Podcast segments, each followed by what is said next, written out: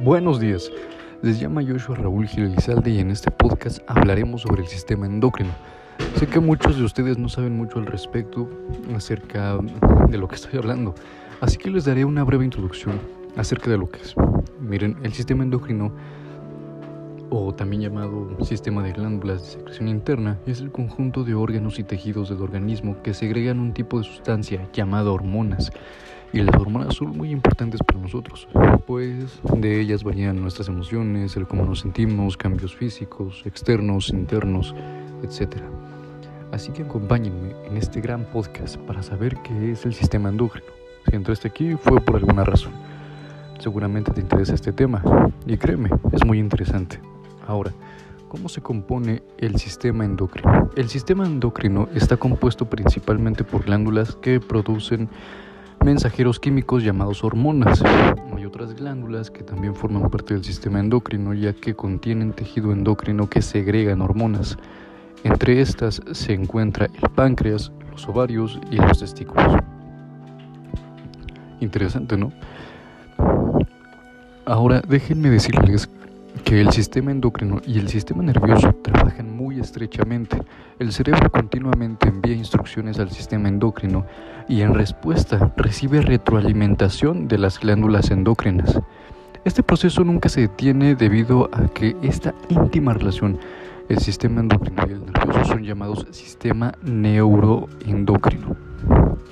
Ahora vemos, veamos el hipotálamo. A este se le conoce como el conmutador central porque es la parte del cerebro que controla el sistema endocrino. Esta estructura del tamaño de una abeja que cuelga de un pequeño tallo del, del hipotálamo. Es la glándula pituitaria. Tiene un nombre un poco extraño.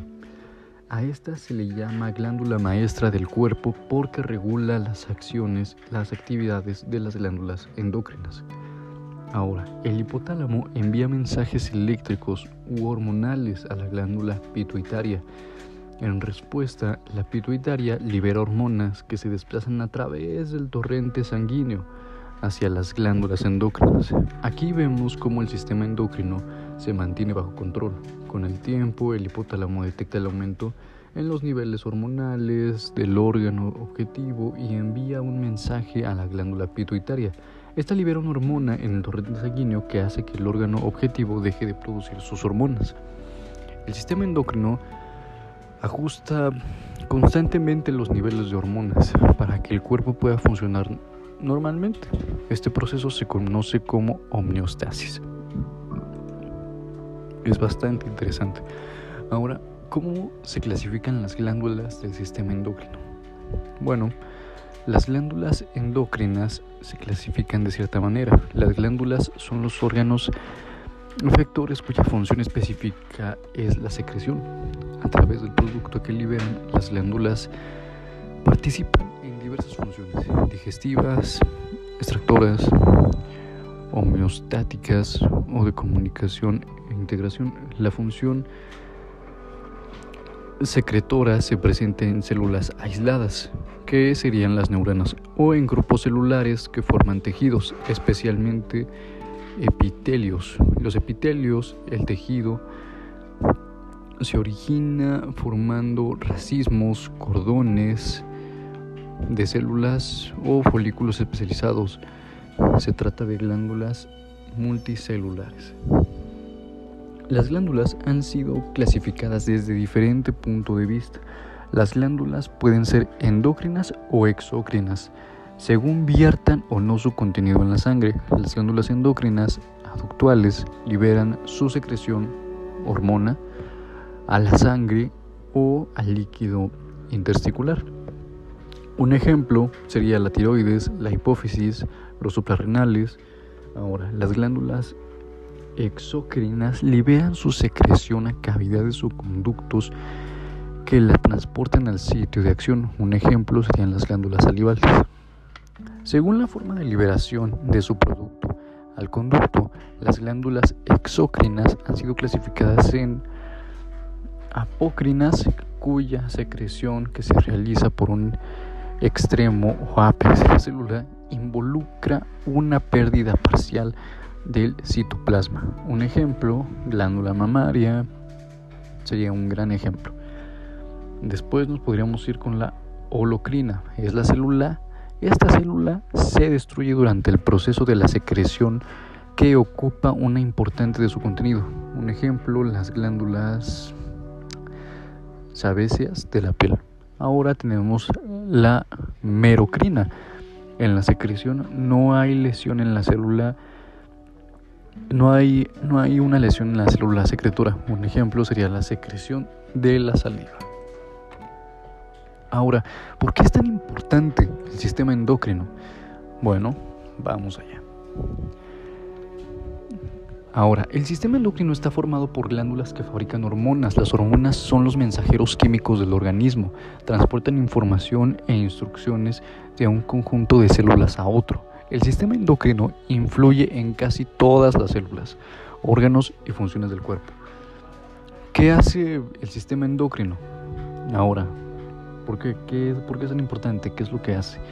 Bien, las glándulas endocrinas liberan hormonas en el torrente sanguíneo. Este permite que las hormonas lleguen a células de otras partes del cuerpo. Las hormonas del sistema endocrino ayudan a controlar el estado de ánimo, el crecimiento y el desarrollo, la forma en que funcionan los órganos, el metabolismo y la reproducción. El sistema endocrino regula qué cantidad se libera de cada una de las hormonas. De esto depende la concentración de hormonas que ya haya en la sangre o de la concentración de otras sustancias, como el calcio en sangre, sería un gran ejemplo hay muchas cosas que afectan a las concentraciones hormonales, como el estrés, las infecciones, los cambios en el equilibrio de líquidos y minerales que hay en la sangre.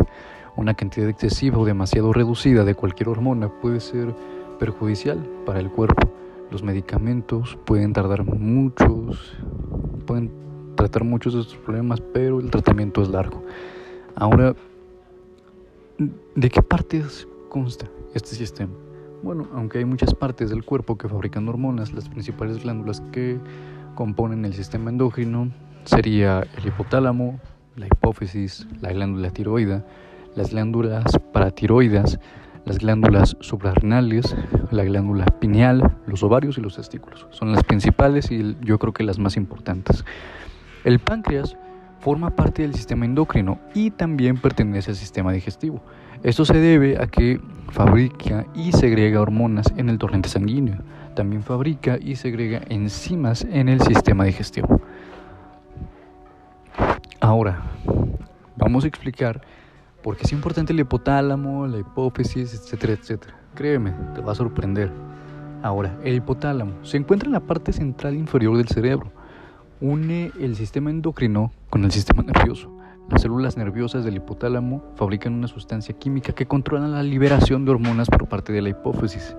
El hipotálamo lo que hace es que recoge la información que recibe del cerebro, como por decir un ejemplo, la temperatura que nos rodea, la exposición de la luz, inclusive los sentimientos, y la envía a la hipófisis. Esta información afecta a las hormonas que fabrica y que libera la hipófisis. La hipófisis, la hipófisis se encuentra en la base del cráneo y no es más grande que un guisante. A pesar de su pequeño tamaño, la hipófisis se suele llamar la glándula maestra. Las hormonas que fabrica la hipófisis controlan muchas glándulas endócrinas. Entre las hormonas que fabrica se encuentran las siguientes. La hormona del crecimiento, que estimula el crecimiento de los huesos y otros tejidos del cuerpo y se desempeña como un papel en nuestro cuerpo, gestión de nutrientes, gestión de minerales. La prolatina que activa la, fabricación de leche en las mujeres que están amamantando a sus bebés. Es muy importante. La titrotopina que estimula la glándula tiroideal para que fabrique hormonas tiroideas.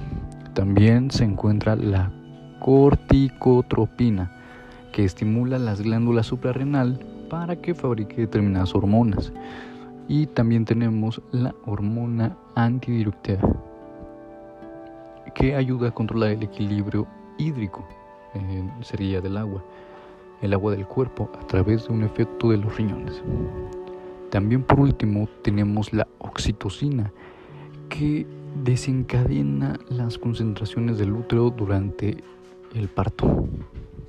La hipófisis también segrega endorfinas, unas sustancias químicas que actúan sobre el sistema nervioso y que reduce la sensibilidad al dolor. La hipófisis también segrega hormonas que indica a los órganos reproductores que fabriquen hormonas sexuales. La hipófisis controla también la ovulación, el ciclo menstrual de las mujeres.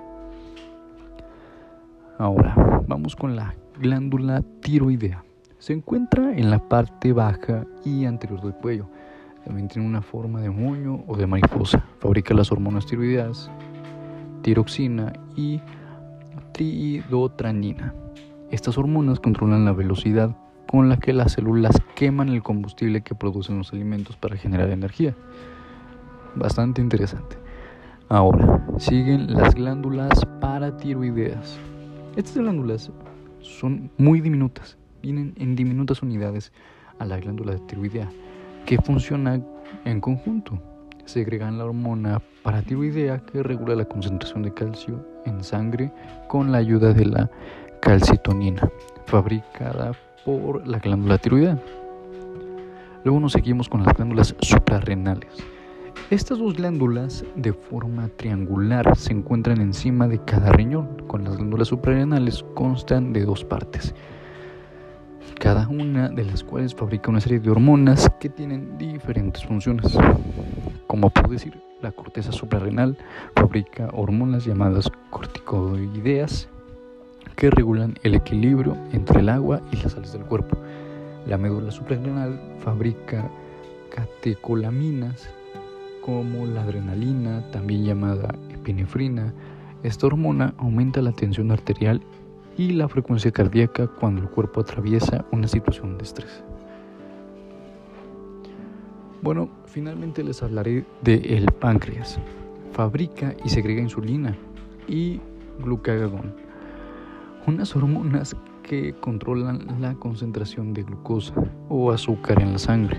La insulina ayuda a mantener al cuerpo con reservas de energía. El cuerpo utiliza energía almacenada para hacer actividades y ejercicios físicos. También ayuda a los órganos a funcionar como deben funcionar. Es bastante interesante cómo este sistema compone de varias cosas. Cada cosa genera una función, un tipo de hormona que es muy importante para nuestro cuerpo. Ahora, ya por último, para cerrar con este podcast informativo acerca del sistema endocrino me gustaría hablarles sobre dónde se encuentra el sistema endocrino. A pesar de tener un tamaño que no supera al de una abeja, la hipófisis, ubicada en la base del cerebro, justo debajo del hipotálamo, es considerada la parte más importante del sistema endocrino. Se suele llamar glándula maestra, porque produce hormonas que controlan varias de las demás glándulas endócrinas. Así que se podría decir que este es el centro del sistema endocrino y se podría decir que es el principal o la glándula principal que le da funcionamiento a todo este gran sistema lleno de complejidades, lleno de muchas cosas. Pero podríamos decir que en, ese punto se encuentra la, el sistema endocrino. ¿Quién se imaginaría que un sistema tan compuesto fuera dirigido por, por una glándula como la hipófisis que tiene un tamaño tan pequeño? pero una función muy importante. Me despido, muchas gracias, mi nombre es Raúl Gilizalde y espero les haya sido de mucha ayuda este podcast acerca del sistema endocrino. Me despido.